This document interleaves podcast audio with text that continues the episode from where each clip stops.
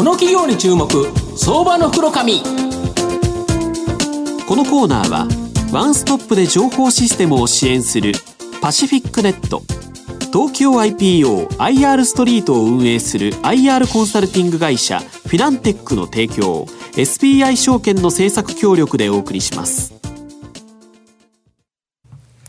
ここからは相場の福の神 SBI 証券客員マーケットアナリスト藤本信之さんとともにお送りいたします。藤本さんこんにちは。毎度相場の福の神こと藤本でございます。よろしくお願いいたします。よろしくお願いします。まあ25日先週土曜日にあのこちらのイベント、はい、えー、銀座で行かせていただきましてあのたくさんのお客様に来ていただきまして、誠にありがとうございました。非常に楽しい一日でございました。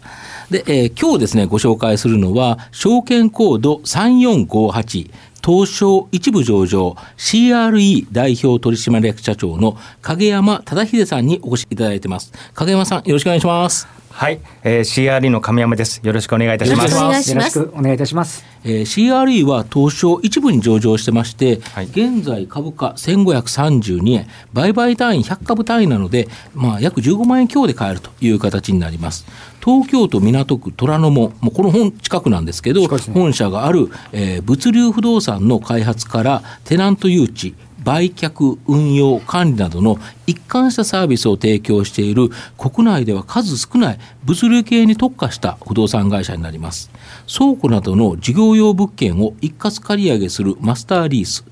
賃貸の不動産物件に対してテナント、まあ、借り主の仲介業務を行うリーシング、えー、不動産管理、不動産ファイナンス、証券化に関わる業務サポートのアセットマネジメント事業など、物流不動産に関するワンストップ企業という形になります。また、この番組にですね、9月19日にご出演いただいた西村稔社長の、えー、証券コード6092マザーズのエンバイオホールディングス、こちらのですね、えー、の関連会社、まあ、親会社になってまして、えー、土壌汚染関連の事業もですね、行っているという形になります。まあ、今後ですね、大きく成長を期待できる企業だと思うんですが、あの、影山社長、あの、御社のメインビジネスであるですね、物流不動産事業とは、まあ、どんな事業なのか、その概要をですね、教えていただきたいんですが。はい、えー、当社 CRE では、物流不動産に関するさまざまなサービスを一気通貫で提供しております。はい、で物流不動産という言葉はですね、はい、聞き慣れない言葉だと思いますけども、えー、物流不動産とは倉庫とか配送センターとか、物流業にですね、はい、えー、関わる、えー、不動産の総称です。なるほど。で当社では、えー、この物流不動産に関するさまざまなサービスを提供しておりますけれども、うん、えー、大きく3つの事業を、はい、えー、展開しております。はい一つが、えーと、物流不動産の管理、はい。えー、2つ目が物流不動産の開発、はい。えー、最後に3つ目が物流不動産を組み入れた不動産ファンドの運営です。うん、なるほど。で1つ目のですね物流不動産の管理は具体的には、えー、倉庫の管理、うん、えー、賃貸や斡旋、うん、テナント様のご誘致ですね、はい、あと倉庫の建設等を行っています。うん、で倉庫の管理というお話をしますと倉庫の中で行われるえ商品の仕分けであったりとか、梱包作業であったりとか、物の配送であったりとか、え物流業をえ想像される方もいらっしゃるんですけども、はい、え当社は不動産業として、うん、え物流不動産を取り扱っておりますので、はい、当社が行っているのは、うん、え建物を、ま長期的に価値を維持するために、え計画的に修繕をしたりとか、はい、えお客様が出ていかれた際に新しいお客様をご用意したりとかというふうな、えー、不動産業。はい、不動産業を行っています。うんで2つ目のですね物流不動産の開発はですね、はい、えー、最近、えー、成長が、えーまあ、目覚ましいアマゾンさんとか楽天さん等に使われ、はい、等のです、ね、インターネット通販さんに、うん、のニーズに対応した大型で先進的な物流不動産の開発を行っています。うん。うん、で最後にですね、えーとえー、物流不動産を組み入れた不動産ファンドの運営もしておりまして、えー、当社で開発した物流不動産を組み入れて不動産ファンドを運営しています。で当社はですね、えーとえー、物流産業は今、成長産業だというふうに、ね、はい、うん、えー、認識しておりまして、うん、えー、ですので、私どもは物流不動産にフォーカスして、今、不動産業を展開しております。本当にだから物流で限れば、はい、まあ、物流の中の三菱地所であり三井不動産であるという感じの会社ですよね。全部やってますよね。はい。全部やってます。そうですよね。別にちょっと言ってもらうと非常に嬉しいですね。はい、えっとまあ最近のですね話題としては、はい、まあネット通販の流線と伴うですねヤマト運輸などの物流の問題が多いんですけど、はい、これはですね御社にどのような影響があるんですかね？そうですね、えーと、新聞報道等で、えー、よくあの話題になっているように、うん、まあ、ドライバーさんの不足や、はい、えー、倉庫内で働くワーカーさんの不足は、非常な大きな社会問題としてなっています。はい、で背景としてはですね、まあ、ドライバーさんが不足するほどネット通販市場が急拡大しているんですね。うんうん、で、ね、昨年、えーと、2016年の段階でネット通販市場、いわゆる B2C、EC 市場というのは、15兆円も超える市場規模まで大きくなっていまして、この15兆円超える市場規模っていうのは、百貨店やコンビニエンスストアやスーパーマーケットを超える市場規模なんですね。でこ、これだけ大きな市場規模になっているんですけれども、はい、皆さんがお買い物をされる際に、インターネットでどれぐらい買います、インターネットを通じてどれぐらい買いますかっていう EC 化率は、まだまだ5%程度なので、今後も成長が期待されて、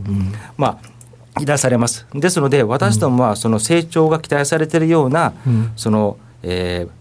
インターネット通販さんに適した、うん、大型で先進的な物流不動産を、うん、まあ、今後も提供していこうと思っているんですけれども、やはり社会問題となっていることは確かな確かです、うん、そこで当社で対応ができることといたしましては、はい、あの倉庫内で働くワーカーさんに、通ってもらいやすいような立地に倉庫を作ったり、えー、倉庫のはを働く場所としての環境として向上させるために、オフィスのようなアメニティ環境を整えたりというふうな、え対策をしてます。でまた、えドライバーさんの不足やワーカーさんの不足はですね、えーと、当社だけでは解決できない問題というふうにも認識していますのでさまざまな企業と共同してですねこれらの問題に取り組むような、え活動も行っています。で今後ハード面ソフト面でさまざまな対策をすることによって、うん、ワーカーさんの不足やドライバーさんの不足がですねネット通販市場の成長の阻害にならないように、うん、えー、今後、えー、私どもとしては事業を展開していきたいなというふうに考えてます、うん、これだけど、ネット通販の会社でどんどんそういうのが増えていったら、はい、物流関連の不動産がどんどん必要になるということは、はい、もう御社にとって強烈な追い風っていうことですか、そうですね。うん、あの今後、ますます物流が発展すると思います。うん、で現在は大大型の倉庫ばかり注目されてるんですけども、実は私どもえー、小型の倉庫もですね、1200棟ほど、あそんなにマスターリースという形で管理させていただいておりますので、小型の倉庫もですね、今後ますますあの活躍の場が広がっていくんじゃないかなというふうに思ってます。なるほど。物流特化するということは、そのノウハウも蓄積されてるって話になるわけですかね。そうですね。当社の前身の会社も含めまして50年以上、うん、えー、まあ業歴がありまして、もう50年間ずっと物流不動産ばかりやってますので、うん、ノウハウは、えー、蓄積されておりますので、うん、このノウハウを使って今後もご職に、ね、はい。あともう一つあの3つ目おっしゃられたこの CRE ロジスティックファンド、はい、投資法人というのを設立されて、はい、まあ、上場を目指されているそうなんですけど、はい、この理由というのをちょっと教えていただきたいんですが。そうですね、えー、当社として、リートを目指す、えー、と理由といたしましては、うん、えー、ずばり安定収益の拡大です。うんうんうん、今えー、大型の物流不動産の開発をしておりまして、うん、その開発の収益が貢献が大きい年もありますけれども、うん。うん、開発の収益のみに頼るのではなくて、うん、えー、安定的な収益基盤というのを確立させていきたいというふうに思っています。で当社安定的な収益基盤として2つ大きな柱がありまして、うん、1つが不動産物流不動産の管理事業、はい。もう一つが今からの柱ですけれども、うん、えー、アセットマネジメント不動産ファンドの運営事業があります。で不動産物流不動産の管理事業はもうすでに大きな柱になってまして、うん、実は、えー、直近では120万坪、うん、1400棟を超える不動産特に倉庫を管理してるんですね。うん、でこの120万坪っていう大きさっていうのは、はい、ちょっと想像が難しいと思うんですけど、東京ドームが80個以上入る、えー、あの規模でして、でこの120万坪っていう大きさは、うん、え物流不動産に特化した管理会社では日本ですでに2位の規模まで大きくなってます。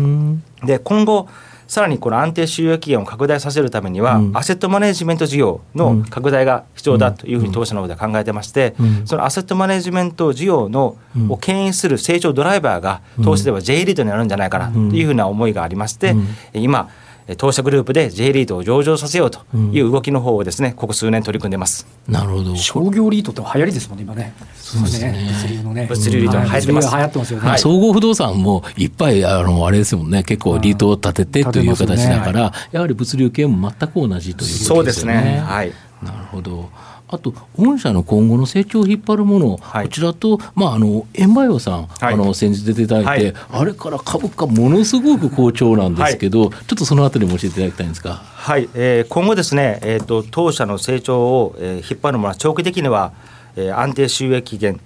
のストックビジネスだと思ってます。で先ほどお話ししましたように物流不動産の関連事業はそういうの大きいものがありますので、うん、今後の急拡大のためにはアセットマネジメント事業が、の、えー、急拡大が必要だというふうに考えています。当社グループでは早く J リートをですねグループで持って、うん、当社で開発した物流不動産を、うん、その J リートに組み入れて、うん、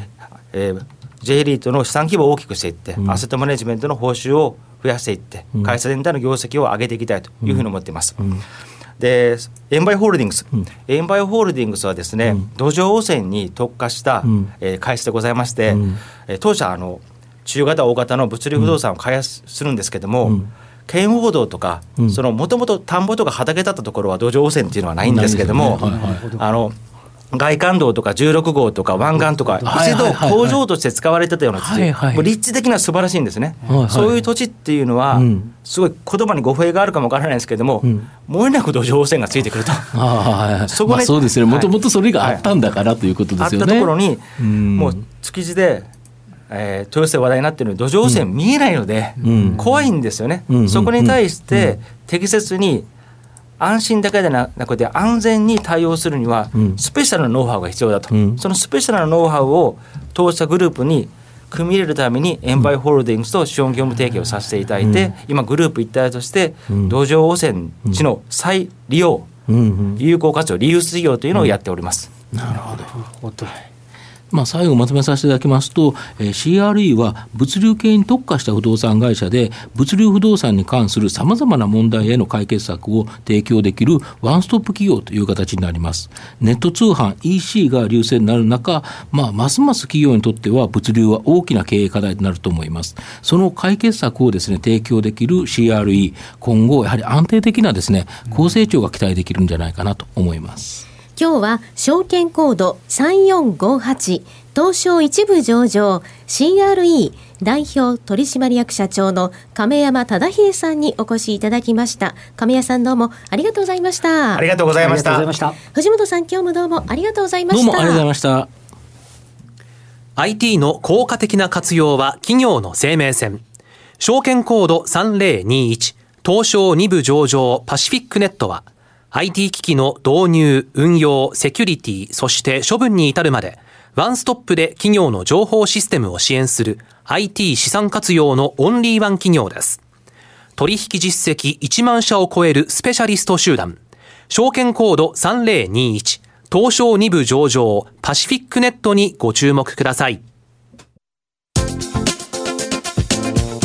この企業に注目、相場の袋紙。このコーナーはワンストップで情報システムを支援するパシフィックネット